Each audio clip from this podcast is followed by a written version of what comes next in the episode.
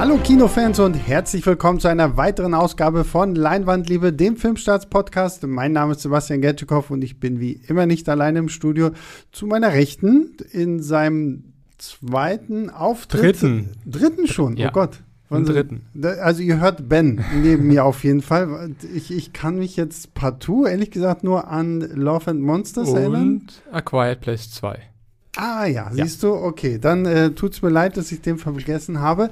Ähm, und zu meiner Linken sitzt der gute Björn. Hallo Björn. Ja, hallo.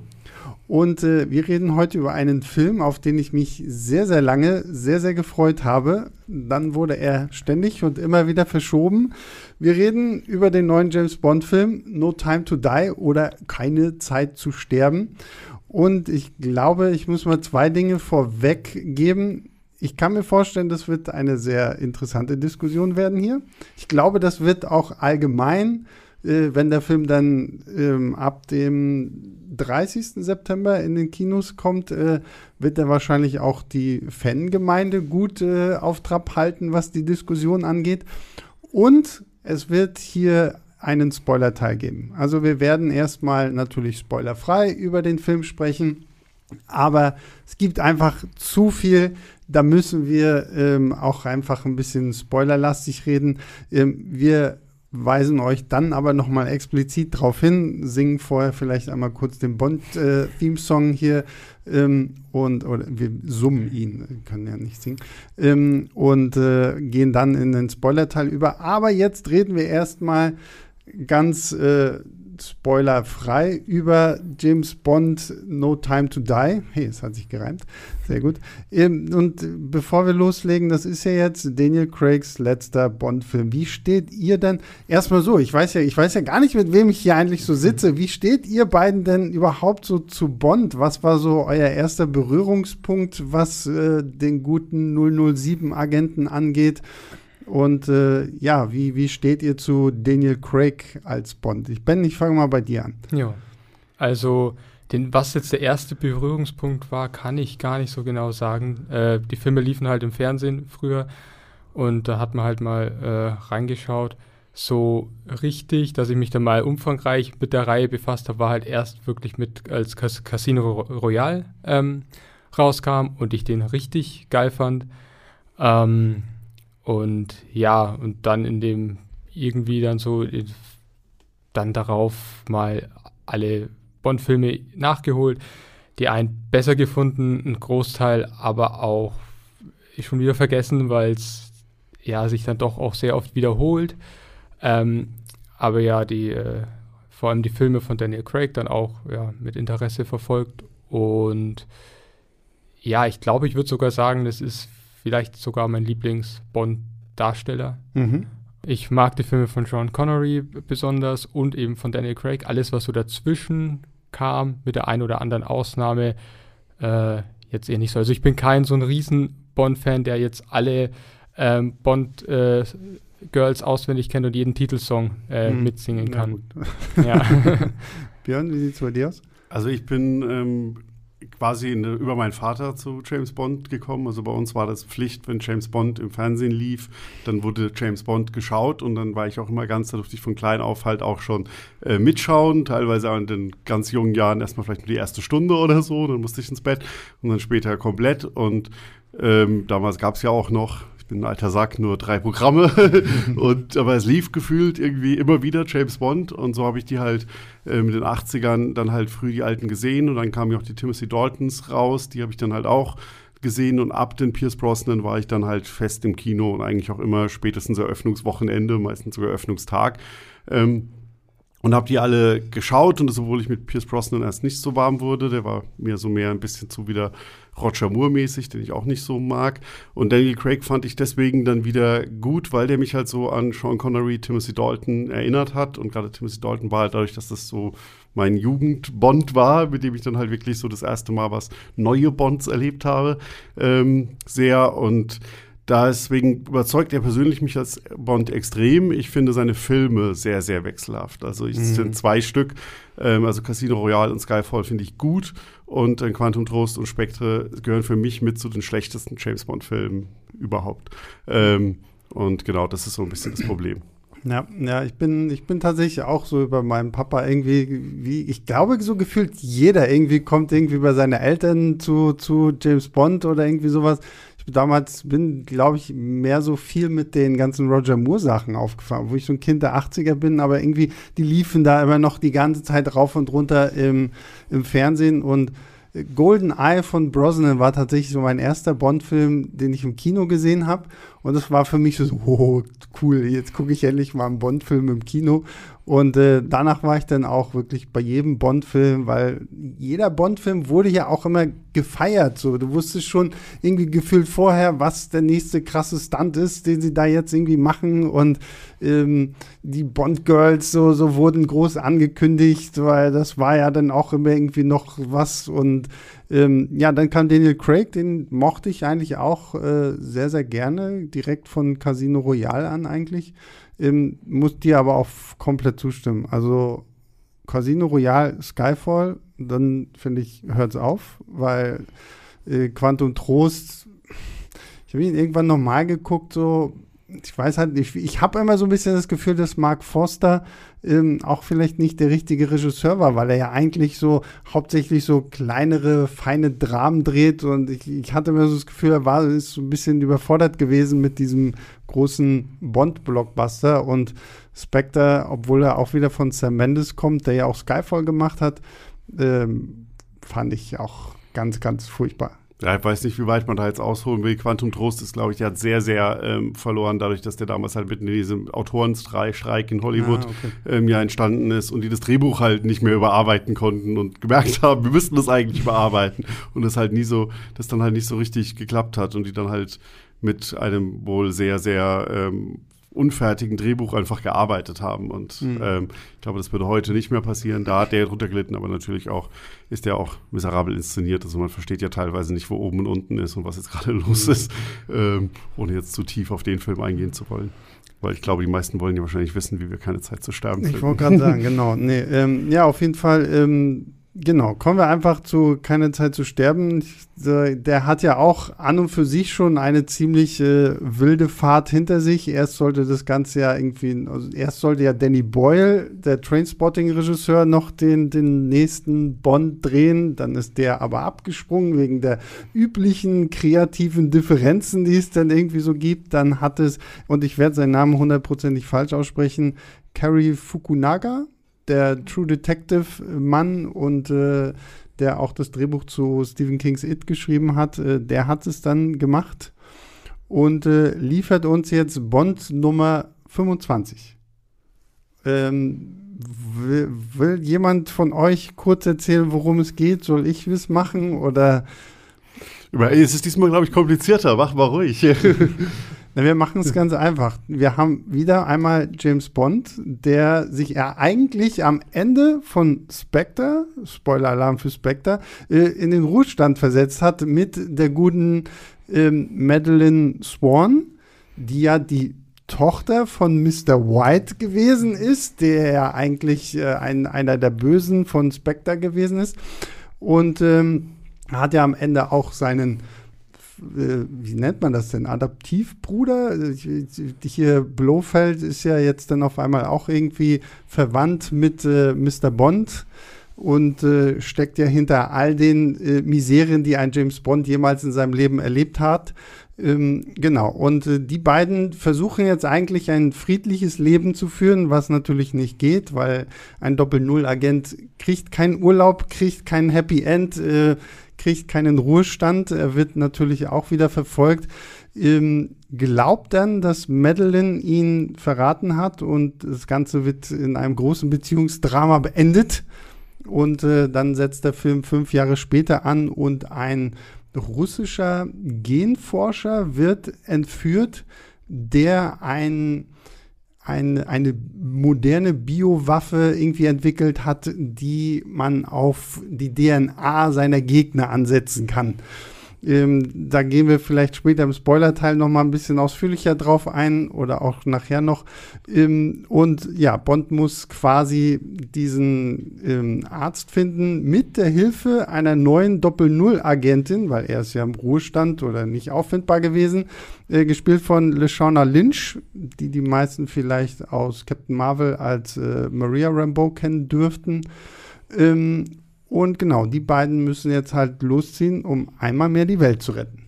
Das war mal ganz kurz. Ja, wobei die schon zeigt, wie kompliziert der Film teilweise ist, weil du sagst jetzt zwar, die machen das zusammen, aber erstmal machen sie es gegeneinander, weil der Film setzt Stimmt, ja ein, ja. dass Bond von der CIA angeheuert wird und gegen seinen alten Boss und sein Team, die MI6, arbeitet und die beiden sich auch erstmal in die Haare bekommen bei dem Auftrag. Was eine von vielen Ebenen aufmacht, dieser Film ausreißt. Und das ist, glaube ich, die einzige, wo man auch wirklich ein bisschen merkt, dass er ähm, jetzt verschoben wurde um zwei Jahre, weil es geht ja so, wird ja etabliert, ja CIA, MI6, wir waren mal ganz dicke Partner, aber geopolitisch hat sich so viel geändert. Jetzt vertraut man sich nicht mehr und Felix Leiter, der CIA-Agent, den man ja schon vorher kennt aus den vorherigen Filmen, der sagt dann ja auch mal so im Nebensatz, ja, äh, das liegt ein bisschen dran, dass da momentan ein bisschen Idioten der, in der Führung tätig sind, was man so als kleinen Hinweis auf Trump und äh, Johnson ähm, ähm, vielleicht verstehen kann. Ähm, Zumindest habe ich es so interpretiert, was dann schon ein bisschen zeigt, das ist ja jetzt, heute, wo der Film rauskommt, sind USA und Großbritannien schon wieder deutlich dicker, als sie es halt mhm. zwischenzeitlich mal waren. Ähm, was halt so, was man schon sieht in diesem Film, der ja auch ähm, eine sehr eine Rekordlaufzeit hat. Ähm, 164 ja. Minuten. Ja. Und ich muss immer noch mal dazu hm. sagen, wir haben, äh, wir drei hier haben diesen Film gestern um 21 Uhr in einer Pressevorführung zu Gesicht bekommen. Sprich, äh, wir sind alle ein bisschen verpennt. Und, und, Björn hat noch die Kritik geschrieben, dann Stimmt. mitten in der Nacht. Also der hat nicht viel Schlaf abbekommen heute. Ja, also wenn ich zwischendrin gehe, liegt das an den drei Stunden Schlaf. ähm, nee, aber da ist, also es ist in dieser ganzen Menge auch sehr viel drin. Davon wird vieles nicht weiter verhandelt. Zum Beispiel das fällt, dieses Misstrauen zwischen Amerika und Großbritannien fällt mhm. relativ schnell dann plötzlich wieder runter und spielt gar keine Rolle mehr. Aber deswegen ist der gar nicht so einfach, die Handlung zusammenzufassen, weil da jedes einzelne Handlungselement hat quasi noch so drei Nebenstränge. Und, und da sind wir bei so einem Punkt, ähm, wo wir vielleicht schon mal in die Diskussion einsteigen können.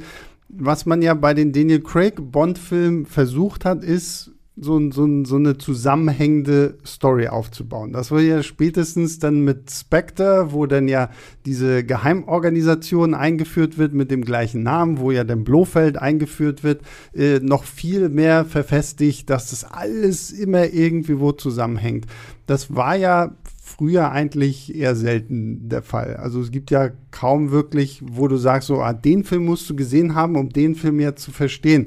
Bei den Daniel Craig-Filmen ist ja schon eher so, dass sie das versuchen. Und ich hatte auch jetzt bei No Time to Die das Gefühl, das bricht denen wieder so ein bisschen das Genick, weil du irgendwie so, dann musst du ja noch wissen, wer ist Madeline Swan, wer ist Mr. White, wer ist jetzt Blofeld, warum haben die sich so, was hat das jetzt alles zu tun mit, mit M und wie ging es euch da so? Also ist das einfach irgendwie so ein bisschen so auch das Problem, worüber die Craig-Bond-Filme stolpern? Also Problem würde ich es nicht nennen. Ich finde es ehrlich gesagt besser so, weil die alten Bond-Filme werden dadurch dann auch relativ leicht austauschbar äh, dadurch, dass ja, dass sie da eben nicht zusammenhängen. Also ich mag das, wenn da eine Dramaturgie ist, die sich über mehrere Filme erstreckt. Ähm, ich würde aber schon sagen, ja, bevor man ins Kino geht, sollte man sich schon noch informieren, ähm, was ist denn da eigentlich passiert in den Filmen zuvor. Also bei mir war es jetzt zwei Jahre her, dass ich ähm, eben ja die, die Daniel Craig-Filme alle nochmal geguckt habe. Ähm, ein paar Wissenslücken hatte ich dann schon noch, die habe ich dann versucht, möglichst gut zu schließen, indem ich mir dann nochmal äh, Zusammenfassungen durchgelesen habe.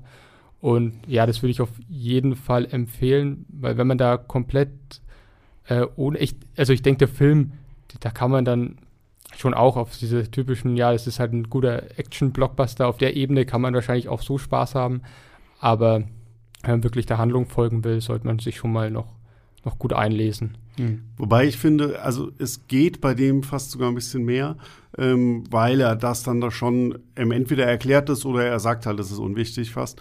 Ähm, also gerade äh, Mr. White ist ja zum Beispiel so eine Running-Gag-Figur, finde ich ein bisschen, ja. weil der kommt in ein Quantum Trost so plötzlich vor und da wird es so behauptet, ihr müsst jetzt alle wissen, wer das ist und da denkt man noch, hä, was, war der Casino Royale dabei, weil da hat er nur so eine kleine Rolle und dann kam er ja in Spectre nochmal vor, prominenter und so und hier wird er jetzt in den ersten Minuten des Films auch einfach erwähnt und dann, aber da tritt er jetzt gar nicht mehr auf, sondern es wird so ein bisschen so weggeworfen. Ja, wenn ihr es noch wisst, das ist übrigens Mr. White, ist der Papa von ihr. Und ähm, wenn nicht, ist aber eigentlich auch egal. Ihr müsst ja nur wissen, sie hat einen bösen Papa gehabt. Ähm, und deswegen finde ich, ist der relativ einfach. Man, also man sollte vielleicht Spectre noch mal davor schauen, weil auf den gibt es dann schon deutlichere Verweise.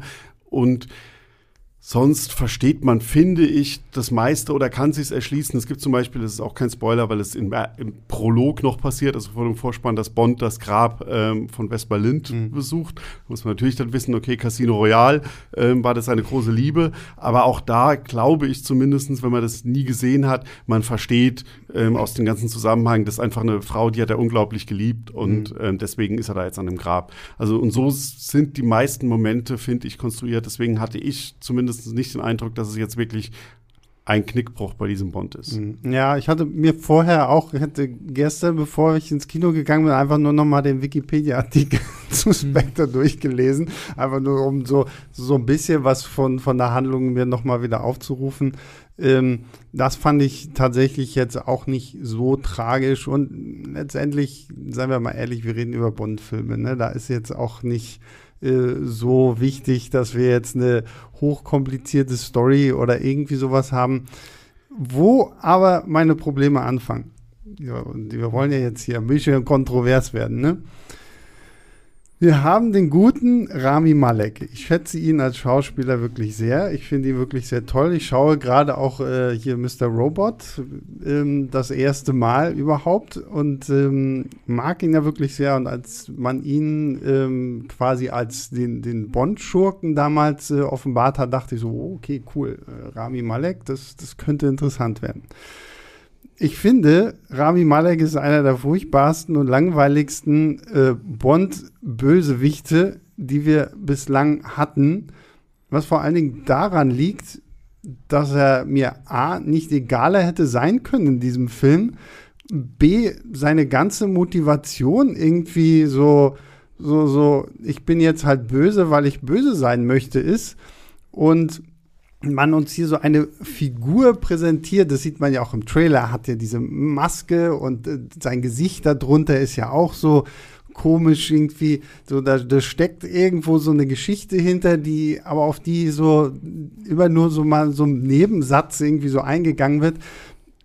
Also Rami Malek finde ich war in diesem Film für, für, für, für seine Art ein bisschen zu over the top in meinen Augen und als, als Schurke fand ich ihn echt langweilig. Ja, ähm, also ich möchte gleich sagen, dass ich den Film wahrscheinlich äh, besser fand als du. ähm, also ich, ich mochte den eigentlich schon ganz gern, aber bei Rami Malek würde ich dir auf jeden Fall recht geben. Das war für mich äh, vielleicht sogar der größte Schwachpunkt in dem Ganzen. Ähm, wie, wie, gesagt, er ist ihm irgendwie egal. Es hat halt diese typische ja, Bond-Schablone Bond irgendwo. Er hat ein entstelltes Gesicht natürlich, ähm, hat sein äh, ja, Untergrund, äh, sein Untergrundbunker, der ganz ausgefallen designt ist und so. Also der mir auch optisch gut gefallen hat. Aber ähm, von, von Rami Malek an sich bis auf, finde ich, die sehr gelungene Einstiegssequenz, ähm, ja, hat mich auch ein bisschen kalt gelassen, leider, ja. Ja, ich, ich versuche es mal zu widersprechen, obwohl also ich finde ihn nicht fürchterlich, sondern ich finde ihn einfach nur langweilig. Mhm. Ähm, das, also eigentlich gut, wieder, das, gut widersprochen. ähm, nee, es ist, der, ist, der ist einem ziemlich egal. Und dabei mhm. ist das ein bisschen schade, weil es ist ein sehr interessanter Bösewicht per se, finde ich. Ähm, ähm, Ben hat es ja schon gesagt, die Einstiegsszene, das ist ja auch erstmal schon ein großer Bruch mit James Bond. Die Einstiegsszene hat nichts mit James Bond zu tun, sondern stellt uns den Bösewicht und die weibliche Hauptfigur vor und denen ihre Verbindung. Und Und das ist halt ähm, cool gemacht. Da sieht man ihn nur in dieser Maske. Das ist ja eigentlich danach die Maske keine so große Rolle mehr.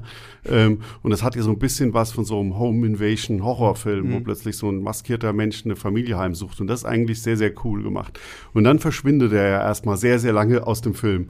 Ähm, und was man dann eigentlich so erfährt, ähm, ist auch wiederum interessant, weil er ist ja erstmal ein komplett anderer Bösewicht als alles, sondern er wird von einem sehr persönlichen Motiv getrieben. Er wird von Rache getrieben. Und er will seine Familie, also das kann man sagen, weil es ist auch mit den ersten fünf Minuten erklärt, seine Familie ist ausgelöscht worden und er will Rache dafür üben. Und zwar will er Spektre vernichten und hat damit eigentlich ein ziemlich gleiches Ansinnen wie James Bond. Ähm, und das ähm, finde ich lange Zeit eigentlich interessant. Das wird bloß nicht geliefert, weil die Figur einfach nie auftaucht. Und plötzlich, von einem Moment auf den anderen, ohne irgendeine Erklärung, wird ihm dieses typische Allmachts-Bond-Bösewicht-Dings mhm. übergestülpt, weil er plötzlich will er die Macht, die er hat, nicht nur nutzen, um Spektre zu vernichten, sondern doch die ganze Welt ausrotten oder irgendwo. Man versteht das ja auch überhaupt nicht richtig, was er da, was er da überhaupt plant, wen er da alles ausrotten will und was er dafür ja, Dings macht. Mhm. Und dann wird es halt, und dann hat man auch wieder diese typischen Sachen mit diesem Bunker, der top designt ist, allgemein Sets großartig in diesem Film, so typisch ist. Dann hat man auch diese Szene, die in keinem Bond-Film äh, fehlen darf, wo sich der Bösewicht und James Bond gegenüber sitzen und mehr so ein intellektuelles Duell liefern und er seine ganzen Pläne offenbart, äh, wo, wo ich dann dann denke, hm, wie, warum haben sie diesen Widerspruch da jetzt reingebracht? Kam dann irgendwann der Moment, wir müssen es doch, wir machen, wir brechen mit so vielen Bond-Regeln, da werden wir sicher noch dazu kommen, wir müssen doch wieder irgendwas Klassisches machen. Mhm. Und das passiert, das, das bringt halt nichts. Das, das Einzige, was es macht, ist erzeugt halt durch diese große Gefahr, dass es am Ende halt plötzlich wieder um die ganze Welt geht. Ja. Ähm, und da auch so ein Countdown und ein Wettlauf gegen die Uhr ist. Ähm, aber das ist halt, weil dieser Bösewicht null ausgearbeitet ist. Das muss man auch schaffen in einem Film von knapp drei Stunden mit so wenig. Dann der Bösewicht ja. hat gefühlt auch äh, mit einem der, der wenigsten, Screen, äh, geringsten Screen-Times. Ähm, und, und das, muss, das muss ja eigentlich nichts Schlimmes heißen. Ich meine, so ein Darth Vader oder Hannibal Lecter, also die sind in ihren eigenen ja. Filmen irgendwo zehn Minuten zu sehen. Ne? Also es kann ja auch funktionieren. Was ich immer lustig fand, das hatte ich schon wieder total vergessen, weil ich weiß, so diese ganzen Bond-Videos hatten wir damals gemacht, als der erste Trailer irgendwie rauskam rauskam und so, da gab es ja dann immer noch so die Theorie, ähm, ja, Rami Malek spielt eine junge Version von Dr. No, also mhm. quasi so dann die Anspielung auf den allerersten Bond-Film. Und äh, Ben, du hattest es ja schon erwähnt, so sein, sein Bunker da, in dem er da wohnt, das hat ja so ein bisschen, wer war Ken Adam? Ken Adams? Mhm. Ken, Ken, Adams. Ja, ja, der, der, der, der Set-Designer mhm. damals von den ganzen Bond-Filmen, so, das hatte ja auch echt so, so diese Ken Adams-Vibes mit, mit diesem sehr stylischen Bunker, so wo ich mir denke, okay, der Berliner Hipster zieht sofort ein, bitte. Und ähm, und da dachte ich ja auch schon fast so, okay, gehen Sie jetzt doch noch in diese Dr. No-Richtung? Kommt am Ende noch irgendwie raus, ja, mein Name ist eigentlich Dr. No. und äh, das fand ich halt auch so, so, da hast du gemerkt, okay, auf der einen Seite wollten sie halt auch so ein bisschen Fanservice machen, weil es ist der 25. Äh, Bond-Film, das muss man natürlich auch irgendwo feiern.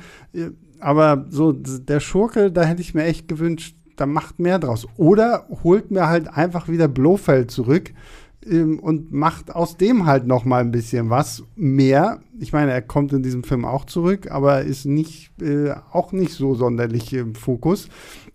Und das fand ich einfach schade, weil letztendlich finde ich, definiert sich ein Bond auch immer so ein bisschen über den Typen, gegen den er da gerade kämpfen muss.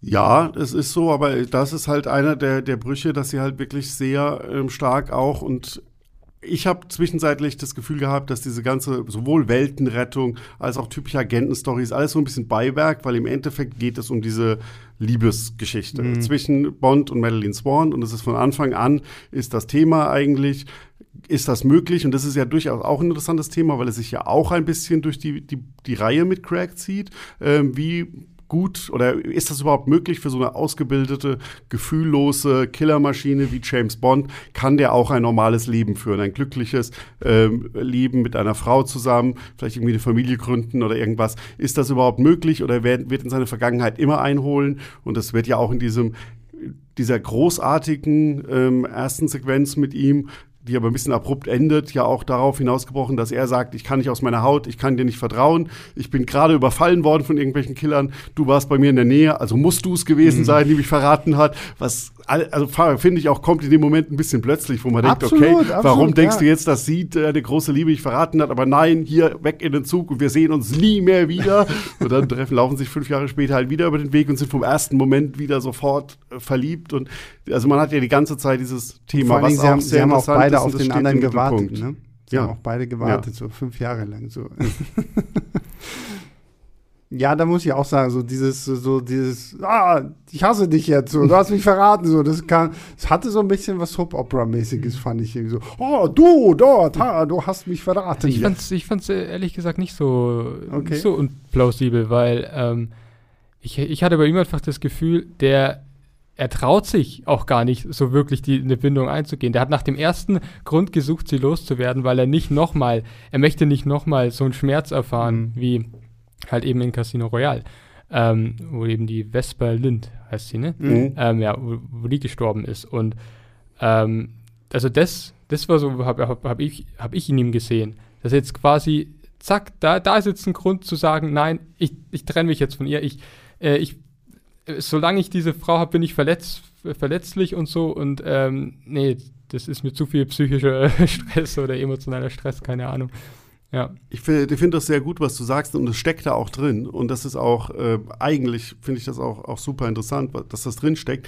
Das steckt aber zum Beispiel, das ist einer der Punkte, der steckt mit dem Vorwissen der vorherigen Filme drin. Also da, wie stark ihn das ähm, verletzt hat mit ähm, Vesper Lind, seiner ersten großen Liebe, dass die wirklich ihn eigentlich, also nicht nur eigentlich, sie hat ihn betrogen, weil sie ihm, ähm, weil sie ein falsches Spiel halt gespielt hat und ihn ausgeliefert hat.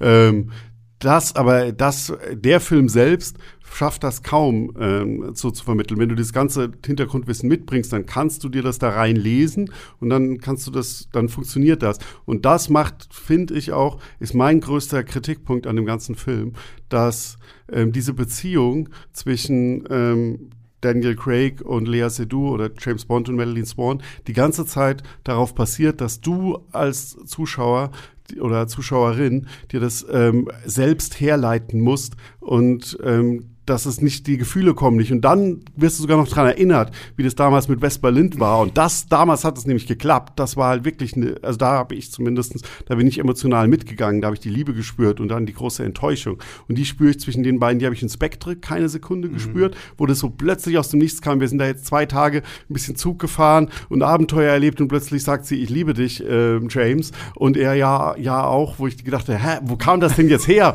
Äh, was habt ihr denn bisher gemacht? Das, uns, dass ihr uns nicht gezeigt habt. Und dann sind sie jetzt hier wieder und packen an diesem Punkt an und du musst halt einfach, dir wird die ganze Zeit gesagt, die lieben sich und dann kannst du dir das so schön machen, warum zeigen sie es nicht und so. Aber der Film selbst schafft das 0,0 zu vermitteln. Damit mhm. bin ich halt emotional überhaupt nicht auf dieser Reise mitgegangen und die ist halt super wichtig. Da kommen wir vielleicht später natürlich nochmal dazu, was da alles passiert, weil es geht halt einfach die ganze Zeit drum, können die beiden zusammen sein oder können die nicht zusammen sein und das soll dich halt kriegen und das soll dir Gänsehaut. Und du, wirst, du fürchtest dich in diesem Film nicht drum, dass irgendwie ganz Afrika ausgerottet wird, sondern mhm. die Frage ist, können die beiden zusammen sein? Und wenn du da nicht emotional mitgehst, macht das den Film einfach sofort so viel schwächer. Mhm.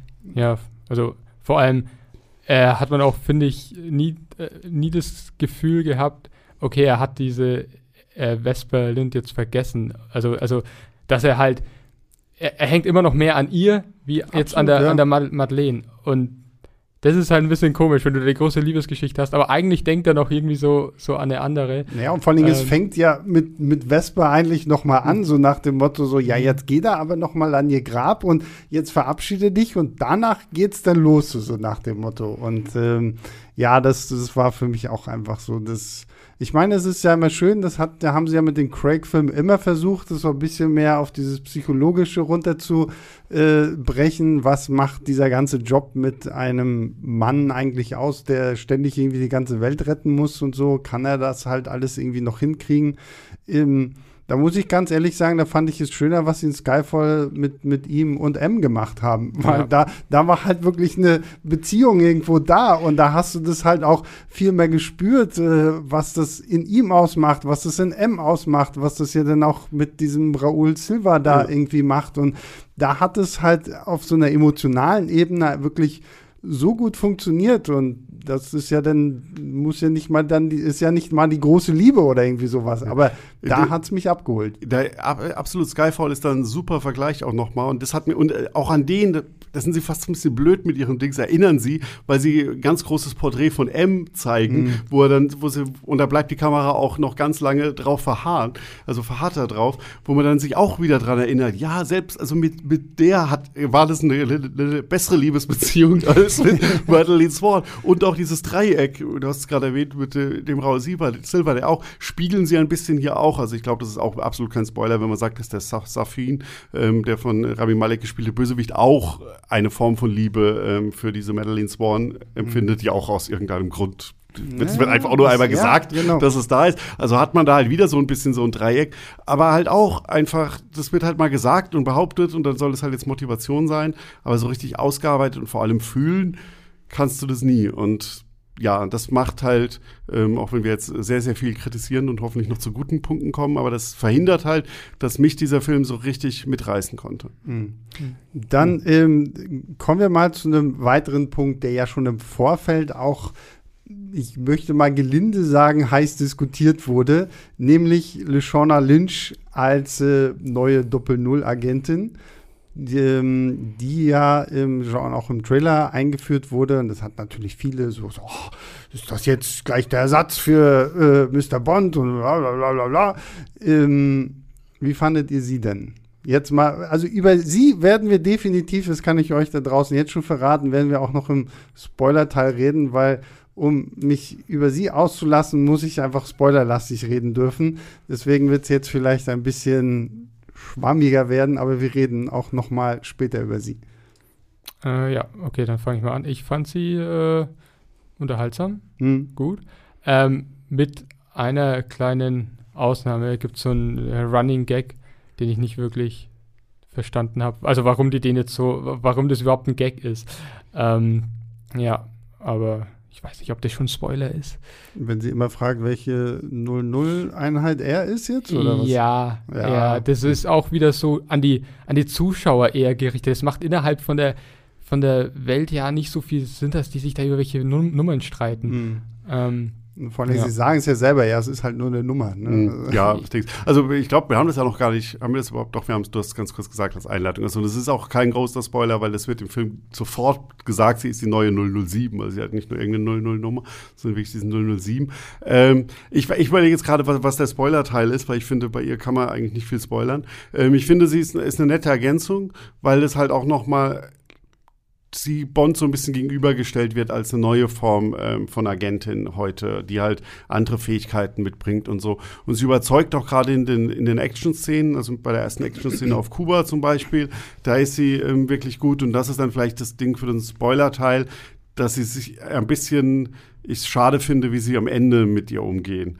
Ja, Ähm, und danke. denkst, ja, Ja, okay. also das Ähm, ist so der das Punkt, Ist, ja. Genau, es ist, aber es ist eine interessante Nebenfigur. Ich finde, sie bauen sie für das, was sie am Ende mit ihr machen, dann doch ähm, ähm, ein bisschen zu sehr auf. Wenn sie es halt nur einfach eine weitere Agentin gewesen wäre, wäre es dann vielleicht sogar besser gewesen. Ge- Ähm, genau, ja. das finde ich nämlich auch, weil sie wird uns so krass groß, als ja auch, du hast es mich, du hast mich ja vorhin noch korrigiert, ja sogar als die Gegenspielerin eigentlich von Bond aufgebaut, so, weil er arbeitet ja mehr oder weniger für CIA, sie arbeitet für MI6, ist Doppel-Null-Agentin, eigentlich das, was er früher gewesen ist. Und ähm, wie dann, ich fand auch so, so, dann versucht man so ein bisschen noch so, so diesen Banter damit reinzubringen, so, dass sie sich so ein bisschen kabbeln und ja, wie, er ist jetzt wieder da, was ist er denn jetzt für 00-Agent hier? Das ist denn äh, der, der Running Gag, den Ben meinte, weil sie immer fragt, n- äh, Double O what, Double O what, also Ja. 00 was, 00 was, was ist er denn jetzt so, ne?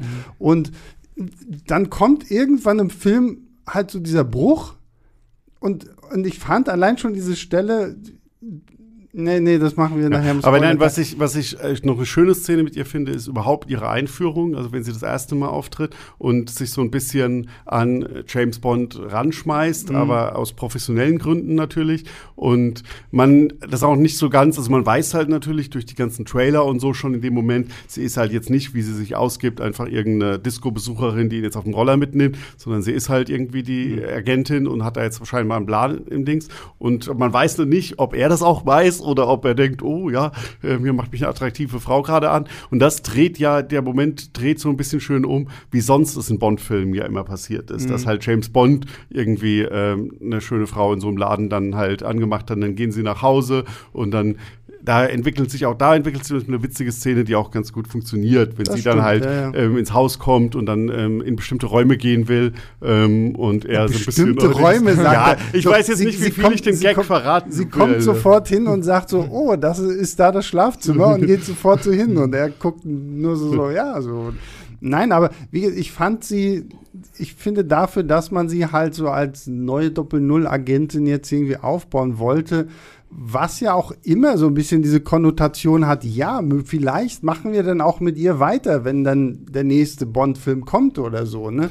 Dafür, finde ich, hat man sie zum Anfang stark aufgebaut und zum Schluss lässt du sie gefühlt irgendwie halb fallen. Ja, das, also da kommen wir später noch. Was ich aber in, an dem Film in dem Zusammenhang ganz, ganz gut finde, dass sie da schon so ein bisschen mehr, also Bond war ja eigentlich immer Einzelgänger und sie haben ja jetzt dann so ein bisschen Team Bond. Und mhm. da gehört sie dazu, da gehört auch Q, der in diesem Film sehr, sehr viel mehr macht als in vielen, vielen anderen Filmen ähm, dazu. Ähm, und ähm, auch, auch M ist dann natürlich aktiver, Miss Moneypenny und so. Und das hat, das hatte schon so ein bisschen was von den Mission Impossible Filmen, wo es auch nicht mehr eine Ethan Hunt ist, sondern wo er sein, seine ganzen Leute mit sich hat, die ihm da helfen müssen.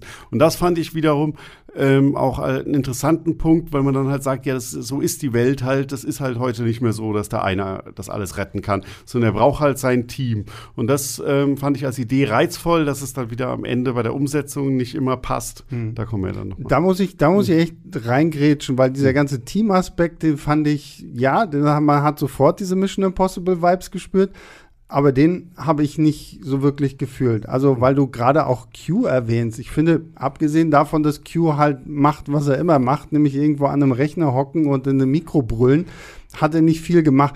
Ich finde, Naomi Harris als Miss Moneypenny haben sie in diesem Film komplett äh, hinten anstehen lassen. Das war auch, glaube ich, was sie mit ihren Skyfall, da fand ich sie auch viel besser so als die, diese Teamfigur irgendwie noch für Bond.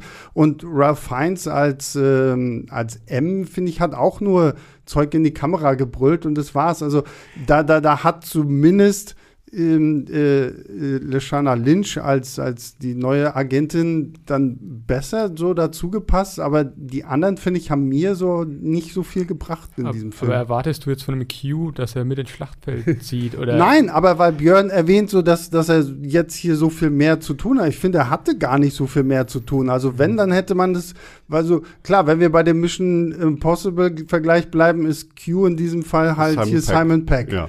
So, und ähm, Simon Peck kriegt zumindest ab und zu mal was zu tun, so, so Kleinigkeiten. Aber Q sitzt in diesem Film nur rum und äh, bekommt etwas aufgeschrieben, worüber wir dann auch noch im Spoiler-Teil sprechen werden, wo ich mir denke, okay, wenn ihr sowas mit reinbringt, dann arbeitet es richtig aus. Ja, es ist natürlich am Ende, äh, ist es ein James Bond-Film und Mission Impossible mhm. ist noch da ist ja das, ist ja nicht ein Ethan Hunt-Film unbedingt, auch wenn es natürlich mit Tom Cruise gerade so ähm, wurde, zeitweise. Deswegen, ich sehe, dass die nicht so groß in Rollen sind. Natürlich ist gerade Miss Moneypenny ähm, extrem unterbenutzt im Gegensatz zu allen anderen ähm, Filmen aber sie ist halt dabei. Also man merkt halt im Endeffekt, die raufen sich da zusammen und machen das halt gemeinsam. Und da ist dann ja auch noch mal im, im großen Finale auch so wirklich gegen alle ein bisschen auch Widerstände und sie machen das jetzt einfach als, als Team. Das meinte ich. Ich fand diese Idee reizvoll. Mhm. Ich finde jetzt nicht, dass alle wirklich so viel auch Q, ich finde die Momente mit ihm gut, weil man sieht auch zum Beispiel früh mal Q bei ihm bei sich zu Hause mhm. ähm, und das ist auch das ist auch einer der Momente, die ich ganz lustig finde ja. von, den, von den ähm, Dialogen und wie, halt, wie sie miteinander umgehen, reden, wenn er da ist und dann in den Türspion guckt und dann sieht, oh, Bond steht vor der Tür und natürlich schon weiß, scheiße, der romantische Abend, den ich gerade mit meinem Freund geplant habe, ist gelaufen. Ähm, es ist jetzt vorbei. Ähm, das, das sind halt einfach Momente, die ich finde, die passen. Und da finde ich einfach diesen Gedanken dahinter. Die agieren jetzt als Team, dass die Teammitglieder selbst dann gar nicht so viel genutzt werden. Ja, das ist so. Und wiederum M ist wieder das Gleiche, wie ich vorhin bei dieser USA-Großbritannien-Sache meinte. Da ist wieder so einer von diesen reizvollen Seitengassen, die sie dann plötzlich ignorieren, weil M ist in diesem Film eine sehr zwielichtige Gestalt. Mhm. Und das wurde ja schon in Spectra, als er eingeführt ist, schon ein bisschen angedeutet. Aber in dem Film, und das kann man auch verraten, weil es auch in den ersten Minuten schon früh geklärt wird, der ist verantwortlich dafür, dass es diese gefährliche Waffe überhaupt gibt. Ähm, und der hat das halt heimlich an allen vorbei ähm, gemacht und informiert jetzt zum Beispiel auch nicht seine Regierung, dass da irgendwas schief läuft und so. Und es wird auch sehr früh der Satz gesagt, hey, es gibt nicht mehr die alte Welt, James, es gibt nicht mehr Gut und Böse. Und da ist er so ein bisschen der Protagonist, der das ja auch verkörpert und auch James Bond mischt auch nur mit in dieser ganzen Sache, wenn er da am Anfang gefragt wird, kannst du uns helfen bei der CIA, weil er sofort weiß, das ist dieses Waffenprogramm von, von M und M mhm. hat mir damals versprochen, das wird eingestellt und jetzt hat er trotzdem heimlich weitergemacht. Ähm, das öffnet auch so viele reizvolle Sachen. Wer sind hier überhaupt die Guten? Wer sind die Bösen? Ist M nicht eigentlich derjenige, der auch zur Verantwortung gezogen werden müsste? Aber auch das fällt irgendwann runter, weil irgendwann ja. geht es halt darum, die Welt zu retten und dann ist egal, wer irgendwelche Schuld auf sich geladen hat. Es ist, ja, es spielt keine Rolle mehr. Ja, vor allem ist auch, ist auch ein bisschen, äh, widerspricht sich der Film da selbst, weil M sagt dann auch irgendwann mal so zu Bond, ja, ähm, früher konnte man irgendwie seinem Feind noch eins zu eins ins Auge schauen und jetzt ist die Gefahr viel abstrakter und komplizierter und ähm, aber am Ende sitzt dann ja Bond auch doch wieder mit seinem, mit seinem Erzfeind gegenüber und äh Bond macht sich halt die Welt, wie sie, wie sie Nein, das ist, sie, sie, versuchen ja, und das ist ja auch, also und das war 100% der Plan, immer wieder äh, mit der mit den Traditionen von Bond zu brechen und dann aber auch wieder ähm, die zu umarmen und das wirklich mhm. reinzubringen. Und das merkt man auch. Ähm, also zum Beispiel, es hieß ja vorher, okay, das ist jetzt die Conclusio aller Craig-Filme, aber sie nehmen ja sogar explizit auch wieder auf ältere Bonds äh, Bezug und ich weiß nicht, ob ähm, also ist musikalisch greifen sie zum Beispiel ähm, die Musik von dem Geheimdienst ihrer Majestät sehr oft mhm. auf und kommt dann auch am Ende äh, kommt der berühmte Song und das ist ja auf den der ist für mich der Bond-Film auf jeden Fall fast am stärksten verwiesen wird. Also wenn jemand ja. da draußen sagt, ja. ich muss was muss ich in Vorbereitung für für den neuen schauen, dann sage ich Spectre und dann im Geheimdienst ihrer Majestät vor allen anderen Greg-Film. Also lieber noch mal den Lazenby schauen. Ähm, das, äh, und, und wie gesagt, wir haben ja vorhin das mit dem Bösen, der dann plötzlich doch so ist. Und den Sets, die an, an alte Bonds äh, durchaus erinnern. Auch ähm, so bei den Gadgets, vor allem ähm, den Gadgets, die die Bösewichte benutzen. Das ist alles auch immer nochmal wieder dann doch so eine Spur ein bisschen drüber. Also wenn da jetzt der Beißer um die Ecke äh, gekommen wäre, wäre es jetzt nicht völlig out of naja. context des Films gewesen. Es hätte auch noch irgendwie reingepasst. Andererseits ist man dann aber plötzlich wieder voll so realistisch geerdet. Und ähm, das, mhm. diese Widersprüche finde ich eigentlich ganz reizvoll. Ja, finde ich auch reizvoll, aber ich finde, sie, sie kommen hier nicht so richtig in Einklang. Also auf der einen Seite halt wirklich, wir versuchen was Neues, auf der anderen Seite hast du auch immer wieder so ein bisschen kleine Memberberries, so, so, ach, was war früher mal und so. Ähm, und wo es mich tatsächlich bei diesem Film wirklich schwer getroffen hat, muss ich ganz ehrlich sagen, und damit kommen wir mal zu einem Punkt, über den wir noch gar nicht gesprochen haben, äh, die Action ich, ich weiß, ich bin früher in einen Bond-Film gegangen, weil ich schon vorher wusste, was für krasse Stunts und was für coole Action kommt. Und ich muss ganz ehrlich sagen, James Bond No Time to Die ist für mich ein spektakulär, unspektakulärer Film.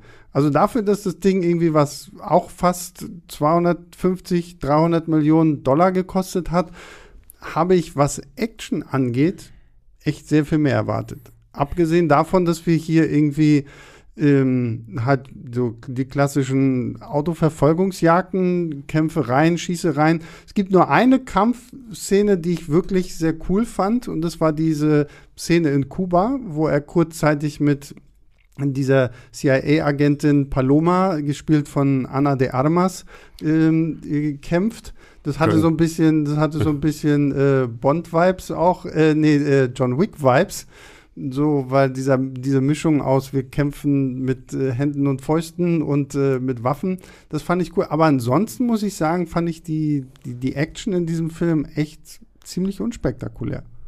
Also, da würde ich jetzt widersprechen. Ähm, gerade die allererste Sequenz ähm, in Italien ist es, ne? Also ähm, die fand ich schon, die fand ich schon richtig gut. Ähm, wo der, also vor allem mit, ähm, oh, als der, ich will jetzt nicht zu viel verraten, aber es gibt da eine Szene, wo die quasi umzingelt sind. Ähm, das ist, schon im, das ist schon im Trailer drin. Ja. Mit dem ersten Martin, weil er dann. ich habe die Trailer schon wieder vergessen, ehrlich Ja, doch, gesagt, weil doch, es schon so das lang ist- her ist. Ne? Das Ähm, ist im Trailer drin, ja, ja. Also, die fand ich schon richtig gut. Und auch generell ähm, sieht der Film halt auch, es sieht halt auch so gut aus. Deswegen meine ich ja, spektakulär und spektakulär. Ja. Er sieht Ja. fantastisch aus, die ganzen Sets, da hatten wir ja schon kurz drüber gesprochen. Es wird ja natürlich auch wieder viel an Originalschauplätzen gedreht, in Italien, in Norwegen und wo sie alles sind. Sieht alles unglaublich gut aus. Aber so von der Action her denke ich mir so, so, Aber da finde ich jetzt genau, also was ich glaube, was ein bisschen zu diesem Eindruck beiträgt, ist, es sind nicht so viele Action-Szenen in dem Film, auf diese wirklich, wir haben es jetzt mehrmals erwähnt, exorbitante Laufzeit, sondern es ist es, glaube ich, ungefähr die gleiche Anzahl von Action-Szenen, die man auch sonst hat. Also es sind nicht so, es sind jetzt nicht mehr Action. Und dadurch gibt es sehr, sehr lange Passagen ohne Action. Aber die einzelnen Szenen, gerade in der ersten Hälfte des Films, ähm, und du hast Kuba schon erwähnt, du hast Italien erwähnt, die beiden finde ich absolut herausragend. Ähm, die Italien-Szene auch, weil sie da, da alles zusammenkommt und diese Location so nutzen. Das spielt in so einem italienischen Bergort, der auch wohl so Weltkulturerbe und so bekannt ist. Ich wollte es gerade nachschauen, aber mir ist, ich habe den Namen nicht irgendwas mit M, Matera oder irgendwas. Ähm, zumindest es wird sensationell, finde ich, in Szene gesetzt, weil dieser Ort ist so an den Berg gebaut und du hast immer so enge Gassen, die immer irgendwo links, rechts hochgehen und du hast zwischendrin auch so Höhlen, durch die du durchgehen kannst und ähm, die Kamera fährt da dann auch immer so drüber und ähm, die Verfolgungsjagd, die teilweise zu Fuß ist, teilweise im Auto, teilweise im Motorrad ist. Ähm, du verfolgst die Leute halt und dann verschwinden sie irgendwo in, der, in der, so einer Höhle oder in einem Durchgang und kommen dann auf der anderen Seite wieder raus. Und du hast aber trotzdem immer das Gefühl, dass alles, du hast immer die Übersicht, ähm, die Kamera kreist immer rum, kommt dann aber, wenn es dann später physischer wird und es zum Handgemenge kommt, äh, geht sie dann ganz nah ran, ohne dass du aber dieses überdramatisierte Wackelkamera hast, die, von der du nichts mehr erkennen kannst. Also das fand ich ähm, richtig, richtig gut in Szene gesetzt, weil sie da auch ähm, so viel machen und die Szene auch immer, immer wieder frisch wirkt, allein durch die neuen Kameraperspektiven, durch diese Location, in der hinter jeder Ecke wieder irgendwie so ein bisschen was anders ist und dann halt auch die verschiedensten Mittel, die sie nutzen. Und die Italien, äh, die Kuba-Klopperei macht halt richtig Spaß. Anna de Armas, die wir jetzt noch gar nicht erwähnt haben, ist großartig in diesem Film. ja. Die ist auch, auch äh, jenseits der Action ähm, mit dem Humor, den die reinbringt und so. Mhm. Sie hat nur eine sehr, sehr kleine Rolle leider. Aber ähm, diese wenigen Minuten ist, ist sensationell, was sie da macht. Ähm, und diese Prügelei macht halt auch, ähm, finde ich, richtig, richtig Spaß. Am Ende, in der zweiten Hälfte, gibt's halt ein bisschen weniger dieser äh, großen Action-Szenen, wobei ich auch diese, es gibt so eine Verfolgungsjagd so im Wald, ähm, da, da finde ich auch ein paar Momente ganz schön, wie Bond äh, wie, ähm, da auch so eine, eine ganz andere Brutalität hat, weil er da ähm, ähm, sag ich mal, sehr persönlich getroffen ist und dann halt wirklich auch sehr erbarmungslos ähm, die Gegner ein bisschen äh, meuchelt und einfach draufhält mit seinem Maschinengewehr auf irgendwelche Autofracks und so.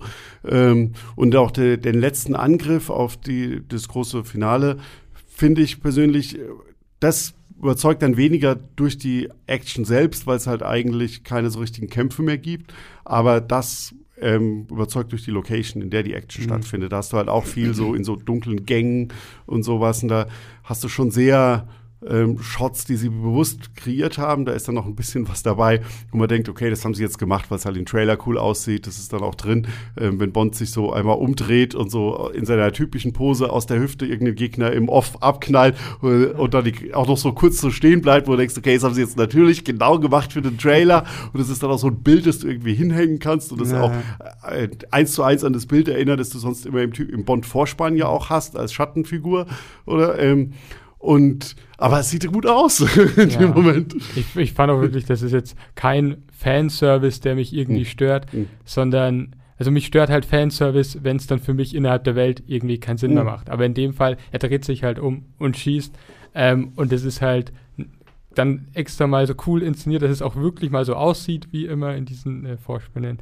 Ähm, ja, Ja, ich, klar, ich hatte so ein bisschen das Gefühl, sie wollten halt wieder so extrem auf dieses, diese realistischen Sachen zurückgehen, was die Action angeht. Aber gerade, also wie gesagt, die, ähm, die Kuba-Sequenz ist meine Lieblingssequenz. Dann kommt tatsächlich die Nummer in Italien, die in der Eröffnungssequenz äh, dann stattfindet.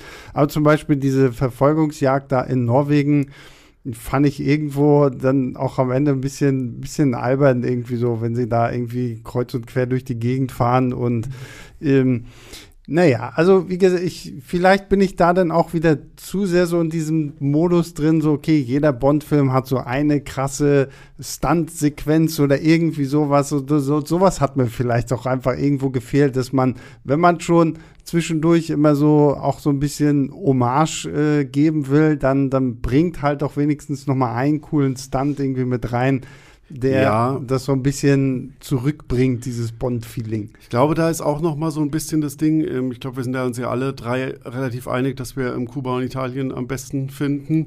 Ähm, und die sind halt beide nur mal in den ersten 30 Minuten. Das ja. ist halt auch schon so ein bisschen, das ist halt ein bisschen arg frontlastig. Und das ist normalerweise, ähm, hebst du dir ja eine, eine richtig große Action-Szene eher, äh, mhm. die beste ähm, für, für mehr fürs Ende auf. Das ist halt schon, das, ich glaube, das, das, ja. das schadet dem Film ein bisschen, weil er es dann aber halt auch von seiner Erzählung mehr, also es geht halt weg von dieser Action, weil es gibt halt auch, es gibt zum Beispiel diesmal, ähm, eigentlich hat Bond ja immer zwei Gegner. Er hat halt diesen, ähm, den Bösewicht, der mehr so von der intellektuellen Schiene kommt und der hinter allem steckt, den wir mit Ravi Malek jetzt diesmal wieder haben.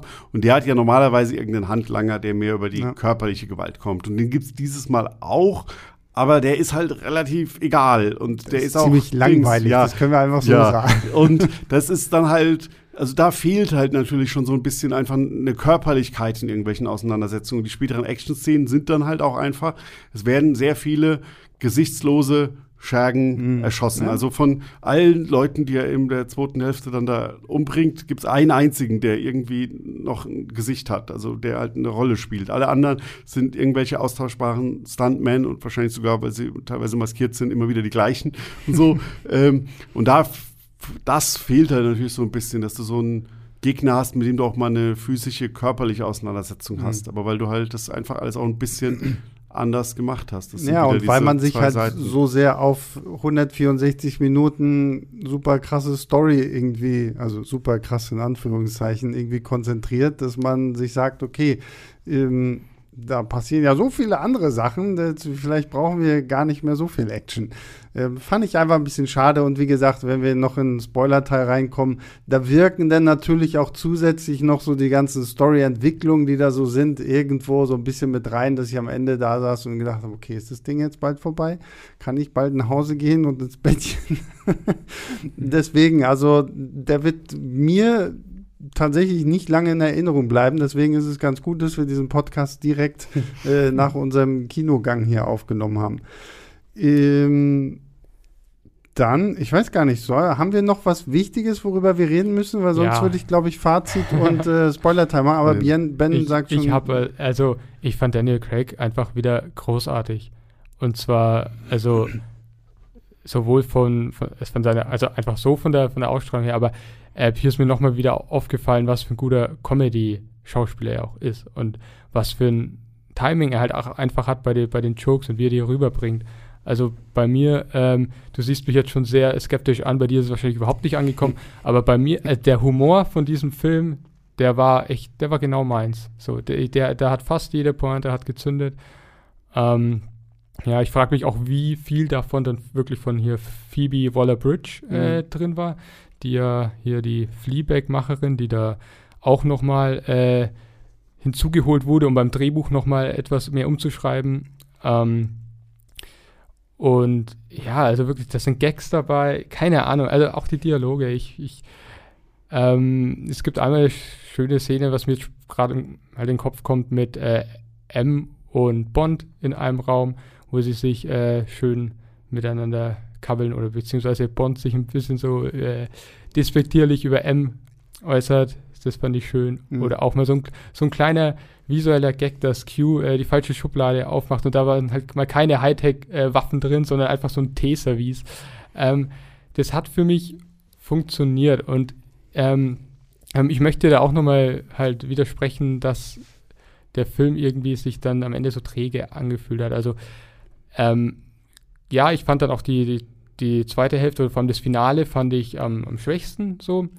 Aber ich war trotzdem, war ich durchgehend gut unterhalten. Und mir mhm. kam der Film dann vielleicht am Ende doch ein bisschen zu lang vor, aber nicht so, dass ich da saß, um äh, Mitternacht war das ja bei uns und er sagte, oh nein, äh, ich bin jetzt schon so müde und der Film ist so langweilig. Nee, also ähm, so für, für eine, aus, aus Sicht von einfach nur einer, einer guten äh, Blockbuster-Unterhaltung, wo du von allem ein bisschen hast, wo du gute Action hast, gute charismatische Schauspielerinnen und äh, Schauspieler und ähm, ja, äh, Humor, wie gesagt, also ähm, ich hatte eine gute Zeit bei dem Film, trotz aller Kritikpunkte, die ich jetzt auch, äh, auch äh, angebracht habe, wo man jetzt sagen kann, der, da ist mir jetzt in der, in der Story, da ist nicht das volle emotionale Potenzial ausgeschöpft worden und ähm, ja, wäre vielleicht auch mehr drin gewesen, aber da muss ich ehrlich sagen, das habe ich bei fast jedem Bond-Film.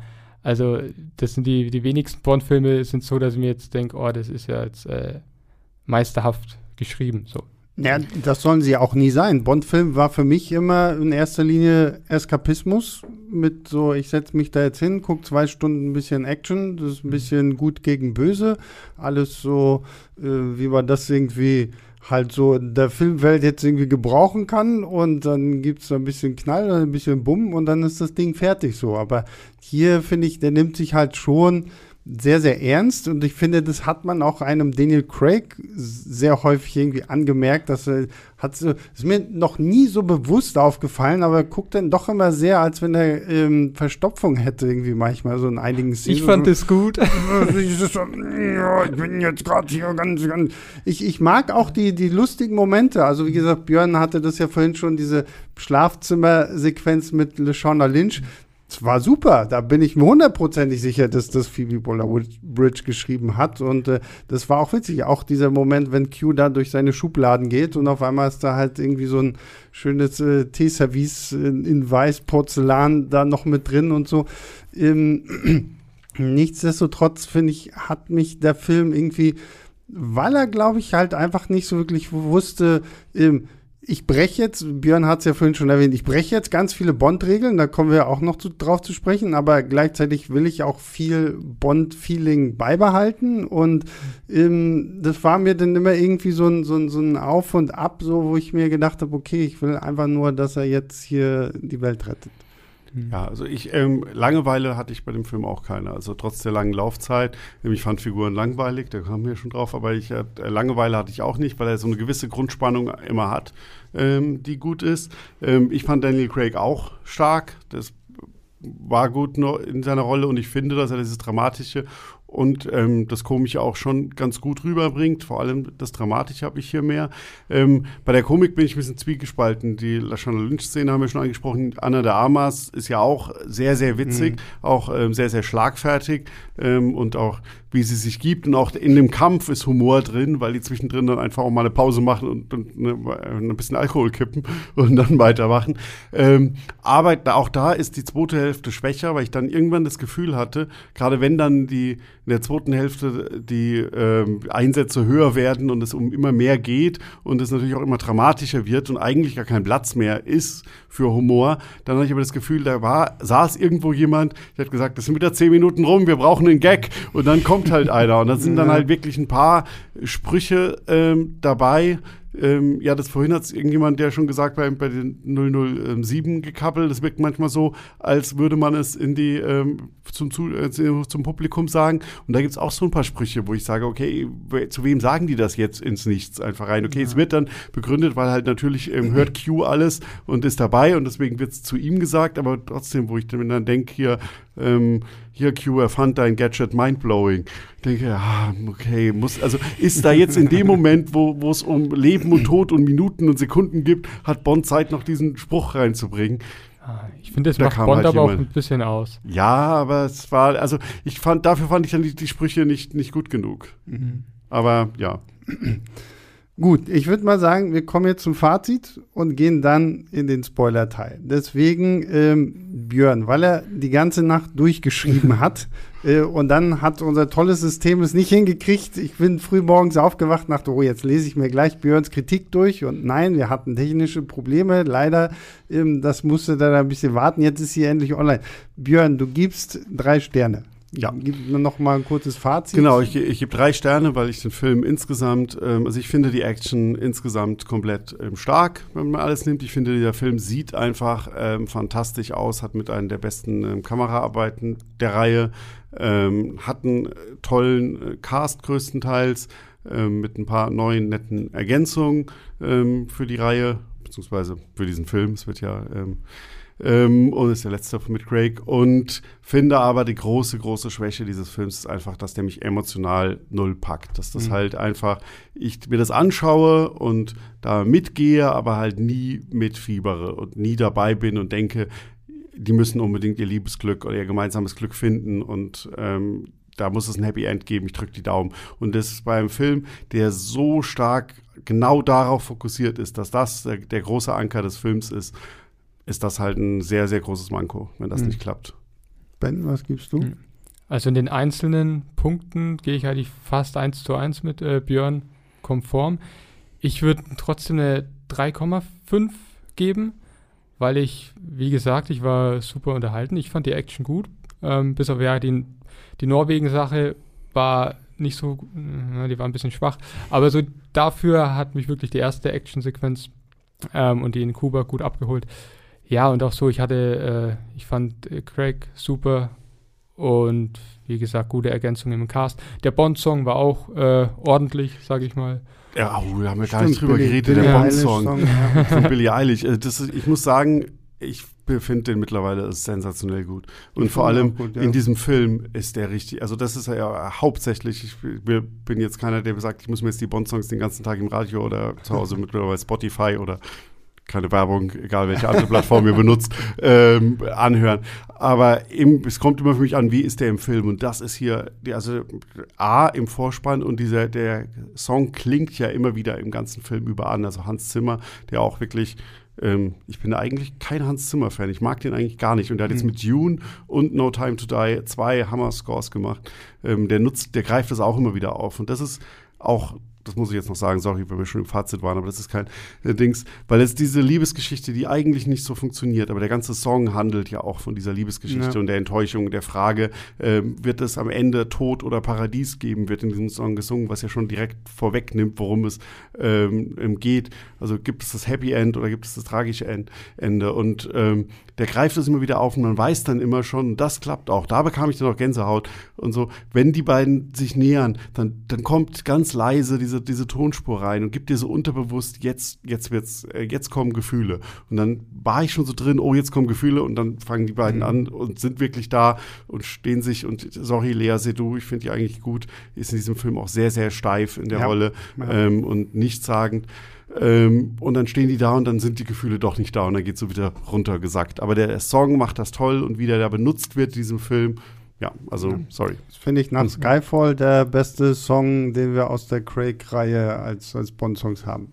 Bestimmt. Äh, ich möchte mein Fazit noch zu Ende bringen. ich habe nämlich noch was. Ähm, ich fand den Film halt auch immer dann gut, wenn er eben Neues ausprobiert hat. Äh, gerade den Einstieg nochmal mit der quasi, was eigentlich eine Szene aus einem Horrorfilm sein könnte.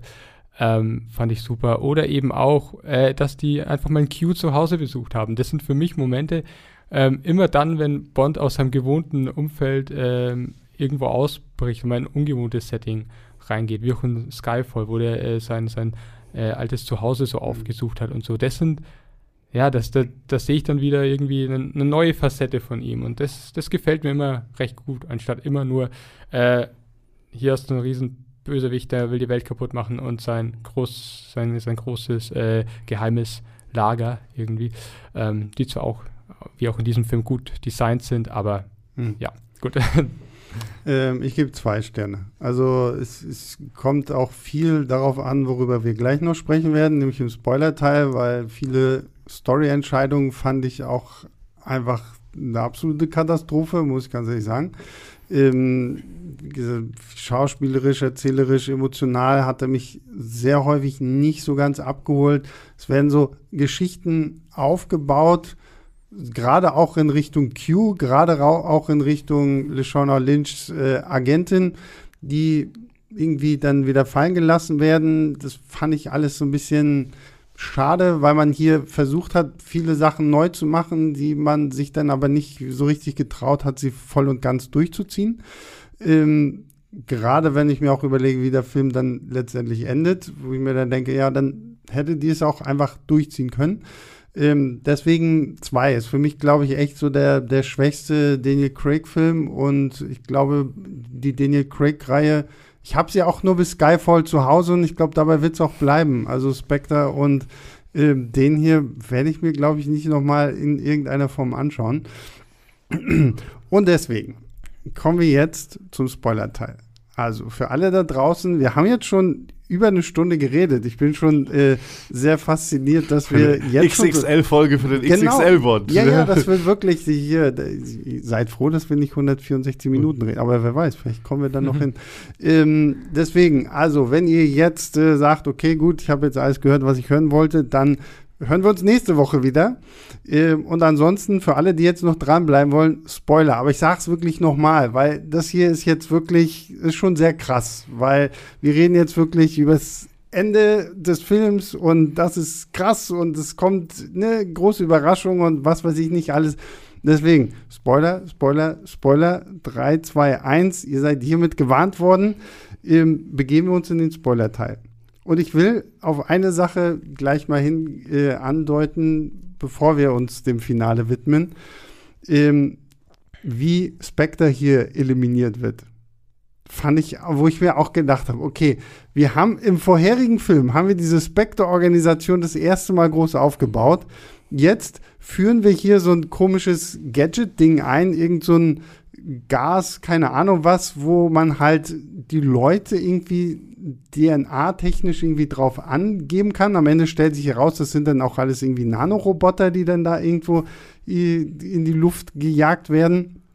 Und Spectre wird einfach mal nach Kuba eingeladen, große Feier für Blofeld, glaube ich, ne? Blofelds Geburtstags, ja. Und da kommen die dann halt alle und da werden die dann innerhalb von fünf Minuten alle umgebracht. Ich habe mir auch gedacht, so, das ist jetzt nicht euer Ernst, ja? Also das fand ich echt so ein bisschen so, so, das war wirklich so, okay, das ist jetzt unser letzter äh, Bond-Film mit Daniel Craig, deswegen machen wir jetzt das große Reine machen. Alles, was wir irgendwie die letzten vier Filme aufgebaut haben, frühstücken wir innerhalb von fünf Minuten einfach mal ab. Und da dachte ich schon, okay, komm Leute, nicht ja, euer Ernst. Ähm, ich haben sie es wirklich abgefrühstückt? Also ich fand das Spectre jetzt nie so groß, dadurch, dass die erst im letzten Film dann wirklich an die Tagesordnung sind und eigentlich waren das ja die ganzen die ganzen sonstigen Spectre-Leute waren ja auch völlig unbekannt und ich, es gab halt Blofeld und der ist ja auch der Einzige, der diesen Anschlag überlebt, ähm, weil, er, weil er noch im Gefängnis sitzt und äh, die ja nur für seinen Geburtstag zusammenkommen. Ähm, und deswegen, für mich war das, das ist einfach ein 0815 Plotpoint, der halt einfach sagen soll, oh, so mächtig ist, zeigt dir, so mächtig ist die Waffe und das ist eindrucksvoll. und der Typ, der da halt dahinter steckt, der ist ziemlich entschlossen. Der hat da ja auch scheinbar Jahrzehnte drauf gewartet auf seine Chance und die jetzt ergriffen. Das sieht man ja schon vorher auch ein bisschen, ähm, wie gut er auch vernetzt ist. Und das fand ich so als typische Andeutung der Macht des Bösewichts hatte ich damit kein Problem, ja, dass da irgendwelche 0815 Spectre-Leute, die sowieso scheinbar ja nichts gebacken bekommen, wenn der Blofeld nicht dabei ist. Aber letztendlich ist jetzt sämtliche Gefahr aus der Welt bereinigt worden. Ja. Spectre ist tot, der, der Typ, der Spectre umgebracht hat, ist tot und ja, wir können wenn jetzt die Welt, wie wir sie in James Bond ja kennenlernen äh, und ja hier, es gibt ja immer irgendjemand Neuen irgendwo und hm. ja, ja. da habe ich. Ähm, also für mich ist das halt einfach ganz klar ein Problem der ganzen Craig-Saga, mhm. wie mit Spectre umgegangen wird. Also ähm, da, deswegen ist auch der Film Spectre schon, also das ist einer, einer der größten Kritikpunkte von mir und auch von vielen anderen äh, bei, bei, beim Film Spectre, dass da einfach plötzlich gesagt wird, okay, alles, was äh, Daniel Craig jemals, also James Bond jemals äh, äh an Bösewichten besiegt hat, das war ja. alles, war das äh, Spectre.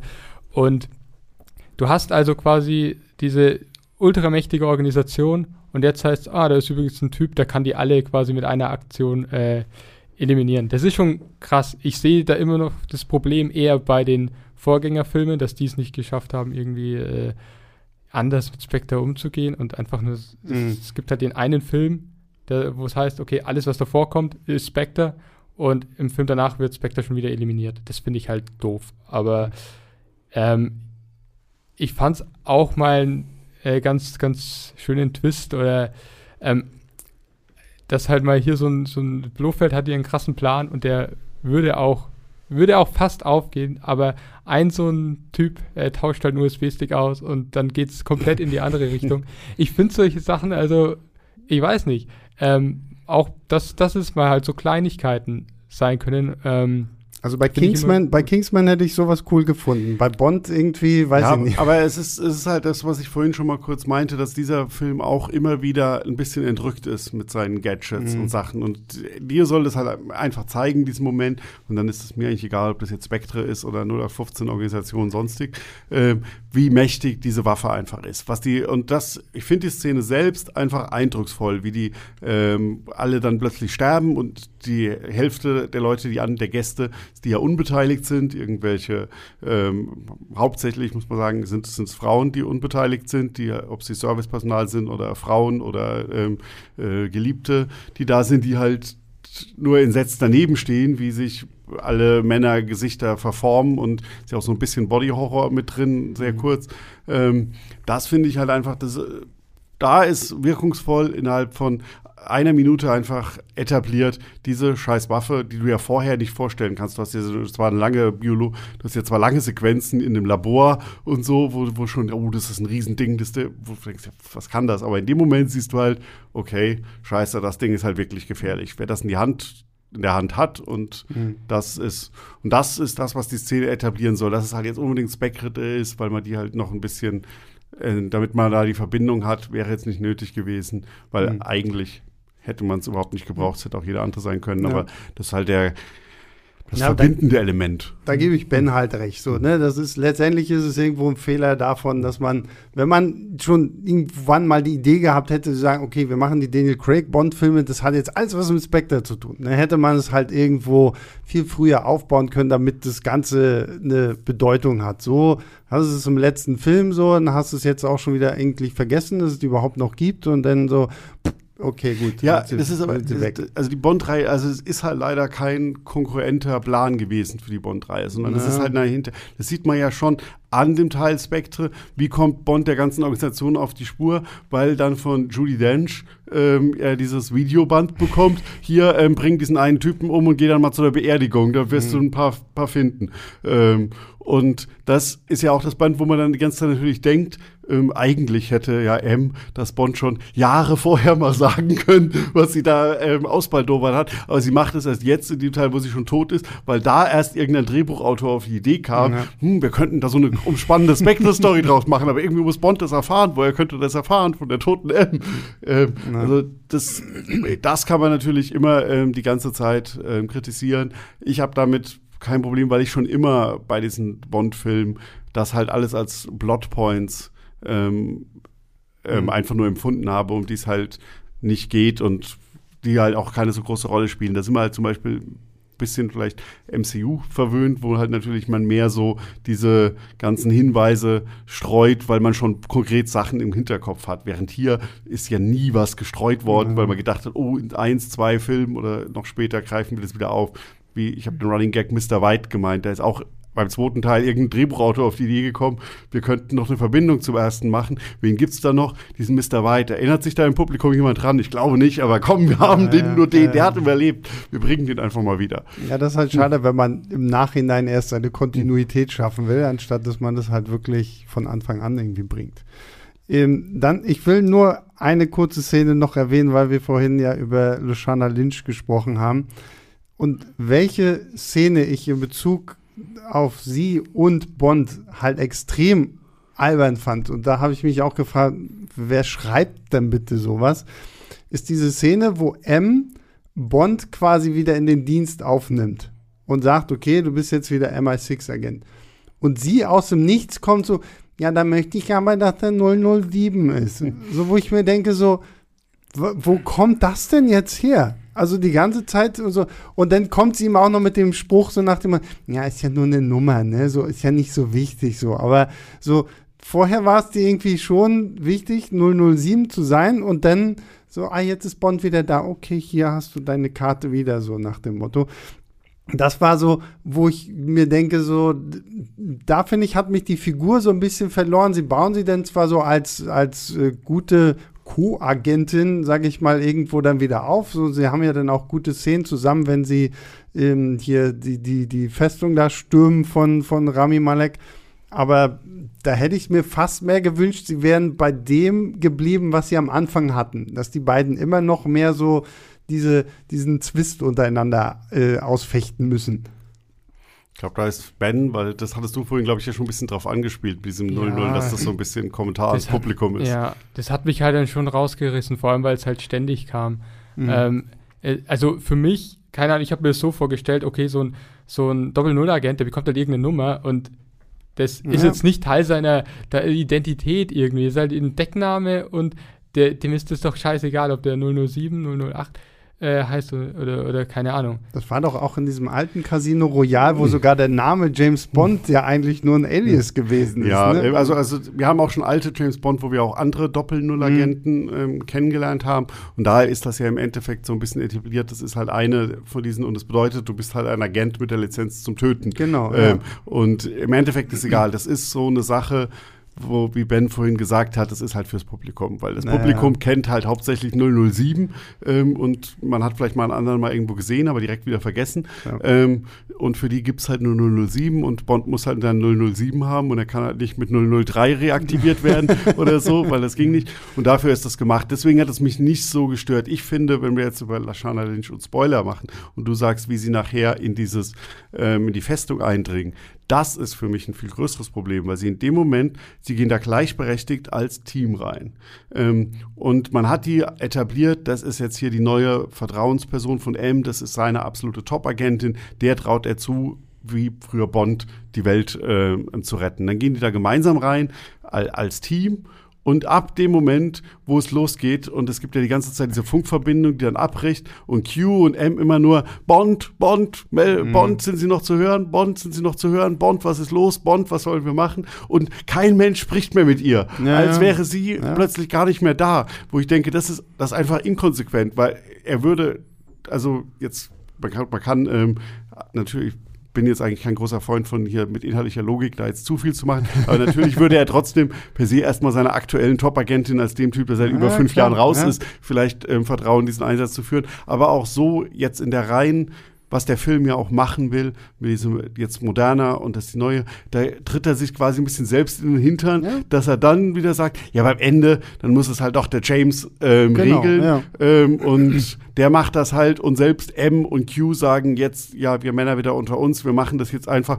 und die soll da einfach mal irgendwo drin rumrennen, die wird schon irgendwo ein paar Bösewichte nebenher mhm. erledigen, was sie ja. dann ja auch macht, äh, passt ja auch alles, aber das nicht mal, dass man immer nur im Funk über sie spricht, das fand ich ein bisschen affig, also über ihn spricht, ihn mhm. anspricht. Ja. Ähm, dann kommen wir mal zu Mr. Bond selbst, weil Mr. Bond bekommt die erste große äh, Neuerung, James Bond wird Vater. Das war, das war erstmal so, im ersten Augenblick kann ich, nee, das bringen die nicht. Dann habe ich gedacht, okay, krass, sie haben tatsächlich ein kleines Mädchen gefunden, das genauso strahlend blaue Augen hat wie Mr. Daniel Craig selbst. So, ich dachte, ja, okay, sie haben es gebracht.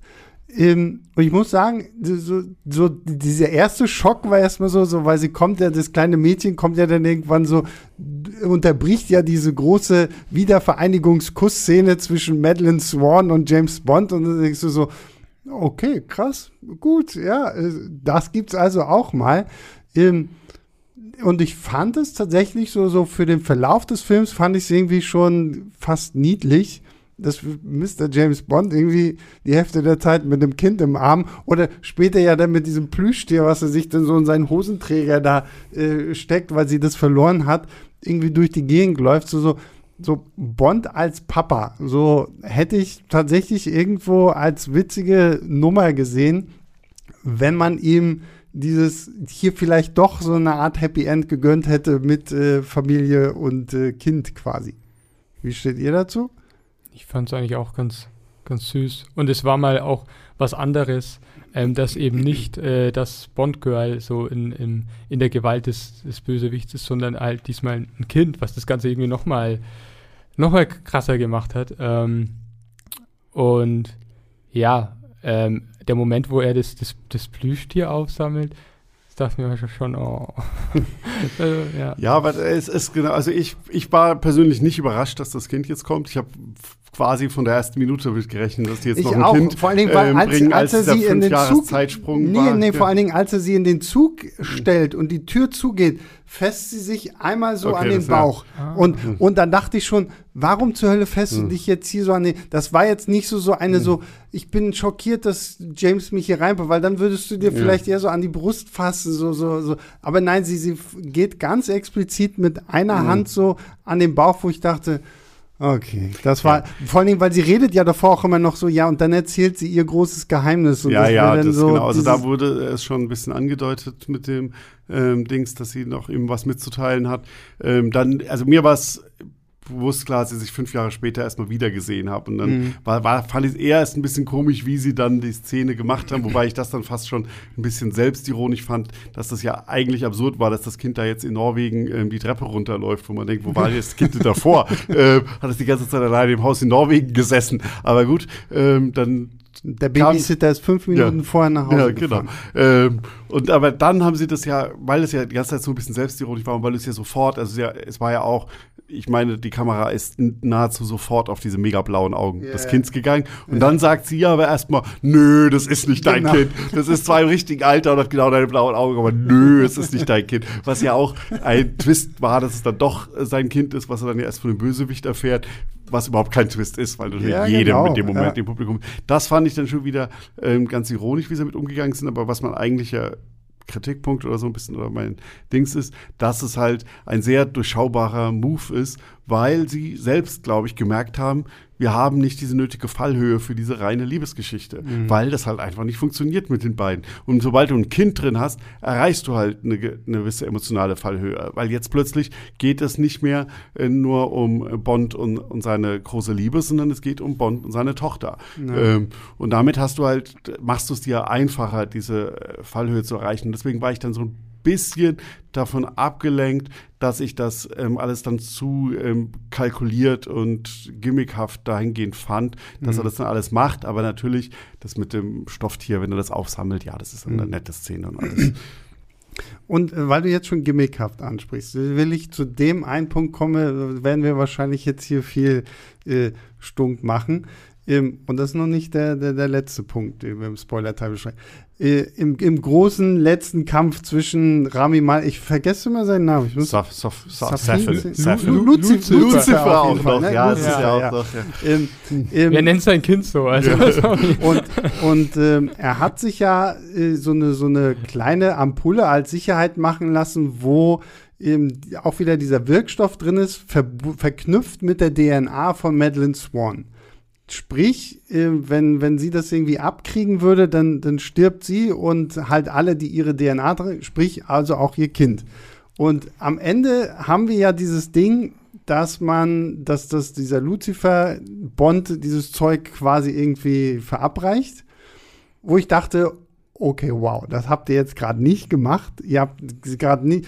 Und dann dachte ich, okay, das ist so richtig fies, weil das ist eigentlich so, das wäre so, das wäre für mich eigentlich das, das schönere Ende gewesen, als das Ende, was wir eigentlich kriegen, zu sagen, ähm, Bond das kriegt quasi so sein, sein, sein Happy End, aber mit dem dicksten und größten. Ganz schöner Sadist. Das wäre für mich das was, schönere was, Ende gewesen. Nein, ja, sorry. Also so wie der Film dann endet, finde ich eine Katastrophe. Deswegen äh, schön in Anführungszeichen natürlich. Es hätte natürlich so, so, einen krasseren Stellenwert einfach gehabt. Wenn du sagst, okay, Bond überlebt das mit Frau, mit Kind, aber er kann quasi Frau und Kind nur, weiß ich nicht, wenn sie sich in irgendeinem Labor treffen und sie sie durch die Fensterscheibe er, darf sie, er darf sie nicht mehr berühren. Genau, weil Regel, er darf ja. sie nicht mehr berühren, weil mhm. das wird auch gesagt und das fand ich auch so komisch wenn du diesen Stoff einmal irgendwie drin hast, ja, dann, dann halt kann so Nanoroboter dann, sind wieder. Ja, aber ja. die kann man auch nicht irgendwie ausschalten oder nee. abschalten oder nee, das ist halt gut, das, das ist halt Science Fiction Logik so.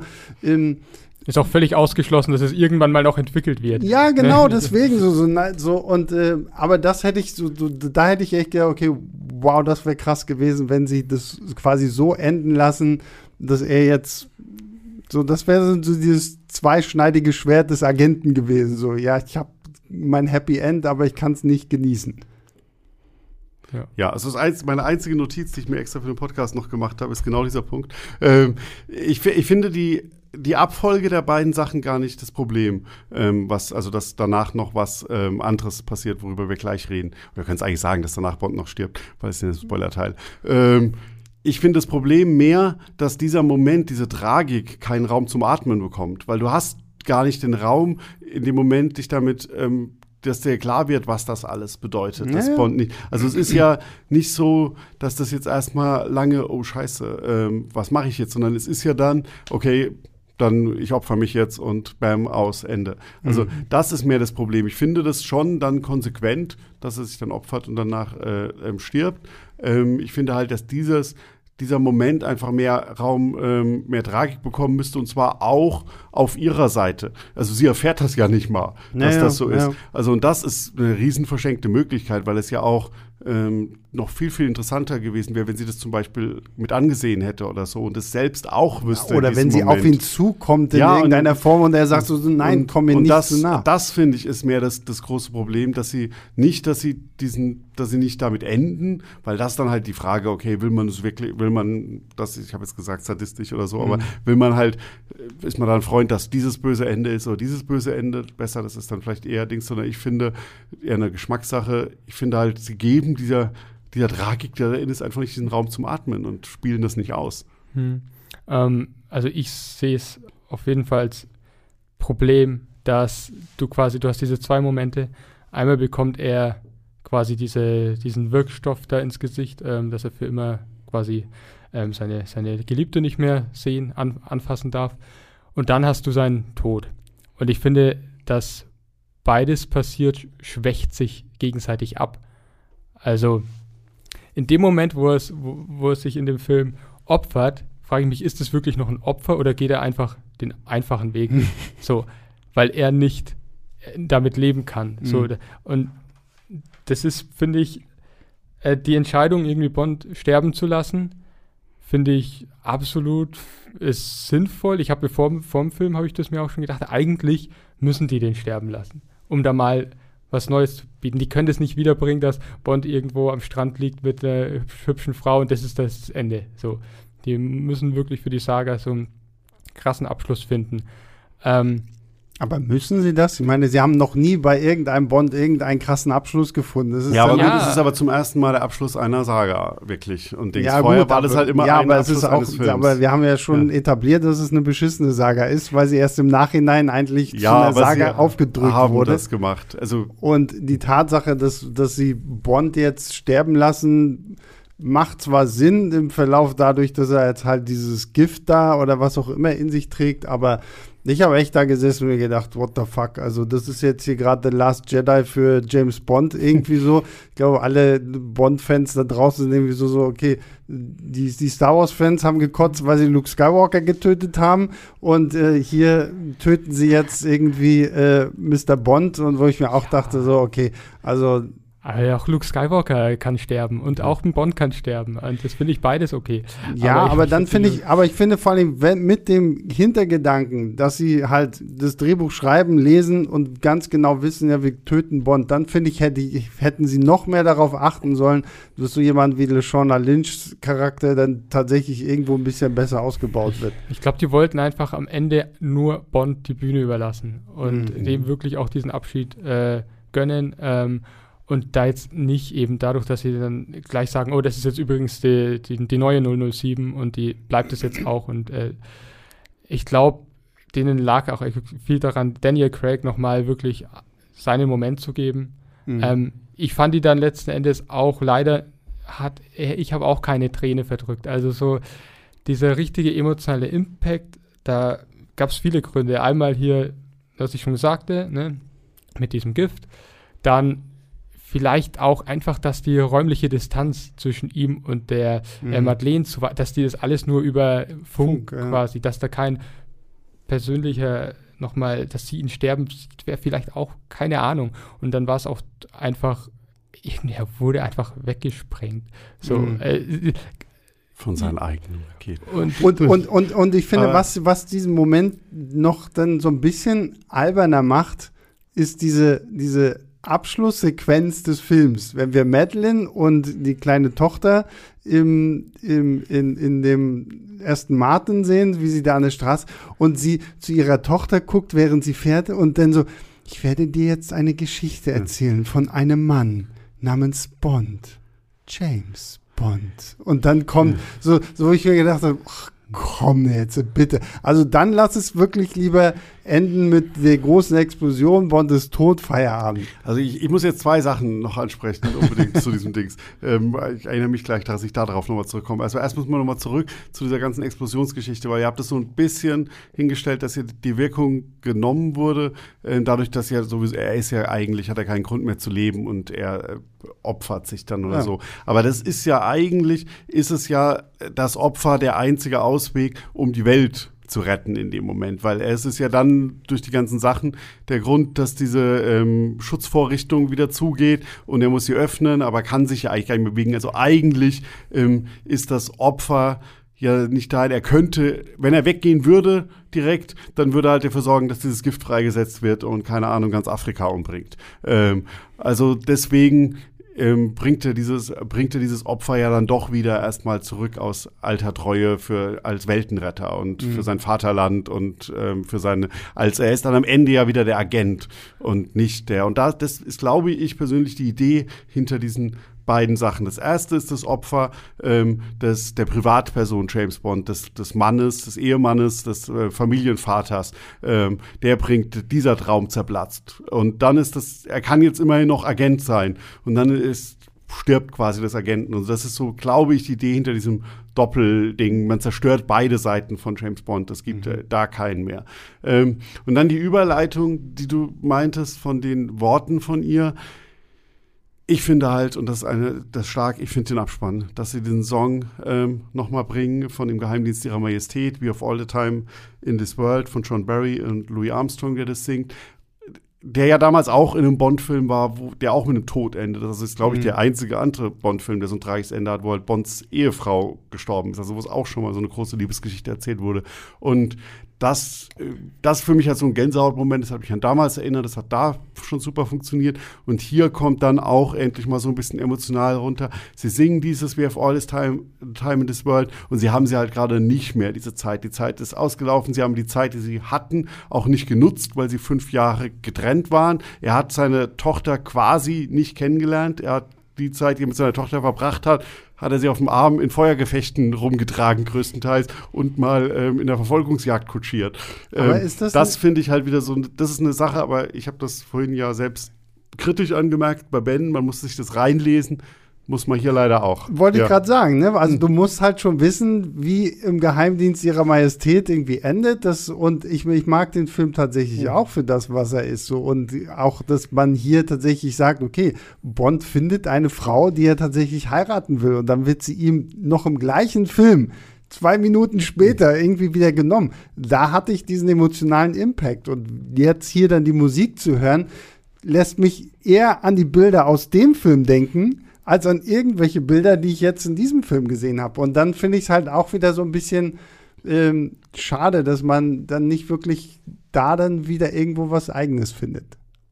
Ja, es, ja. Ist, es ist wie ich vorhin auch bei der West-Berlin-Sache ein bisschen gesagt habe. Genau. Man hat dann wieder vielleicht mal ein bisschen Gänsehaut und Emotionen, aber halt leider nicht aus dem Grund von dem Film. Mhm. Aber man hat sie zumindest bei dem Film. okay, dann sind wir nach langer, langer Zeit jetzt, wir haben fast die Laufzeit von, von, von Bond erreicht. Also es würde jetzt, jetzt nur noch eine Stunde fehlen, dann äh, wären wir da auch dran. Aber nein, wir hören jetzt hier auf. Äh, vielen lieben Dank, Ben, erstmal, dass du heute hier warst und dir die Zeit genommen hast. Gerne. Und Björn, auch dir vielen lieben Dank, dass du dir die Zeit genommen hast. Und für alle da draußen, die noch nicht äh, wohlig schlafen, sondern immer noch fleißig zugehört haben, äh, vielen Dank, dass auch ihr äh, immer wieder dabei seid, uns Woche für Woche zuhört. Freuen wir uns natürlich sehr drüber. Wir freuen uns natürlich noch mehr, wenn ihr uns auch äh, Lob, Kritik und Anmerkungen gerade bei der Apple Podcast App eures Vertrauens lasst, dann steigen wir nämlich in den Charts auf und dann bekommen wir die Weltherrschaft und dann muss Mr. Bond kommen, weil wir Leinwandliebe ähm, die Welt mit Podcasts äh, beherrschen wollen. Ähm, dafür würden wir euch auch danken. Und wenn ihr sonstige Anmerkungen habt, schreibt einfach eine E-Mail an leinwandleber.filmstadt.de. Freuen wir uns immer drüber. Und äh, ja, damit verabschieden wir uns jetzt nach einem sehr, sehr langen Podcast. Ähm, ich wünsche euch ganz viel Spaß im Kino, ähm, bei welchen Filmen auch immer. Ähm, wir hören uns nächste Woche wieder. Bis dahin, macht's gut. Ciao, ciao. Leinwandliebe und Sebastians 5 Minuten sind Filmstarts-Podcasts der Webedia GmbH. Moderation und Schnitt Sebastian Gertschikow, Produktion Tobias Meyer, Monique Stibbe und Nina Becker. Die Songs Take a Chance und Easy Jam im Intro und Outro kommen von Kevin McLeod. Die Links zur Musik und zur Lizenz findet ihr in den Shownotes.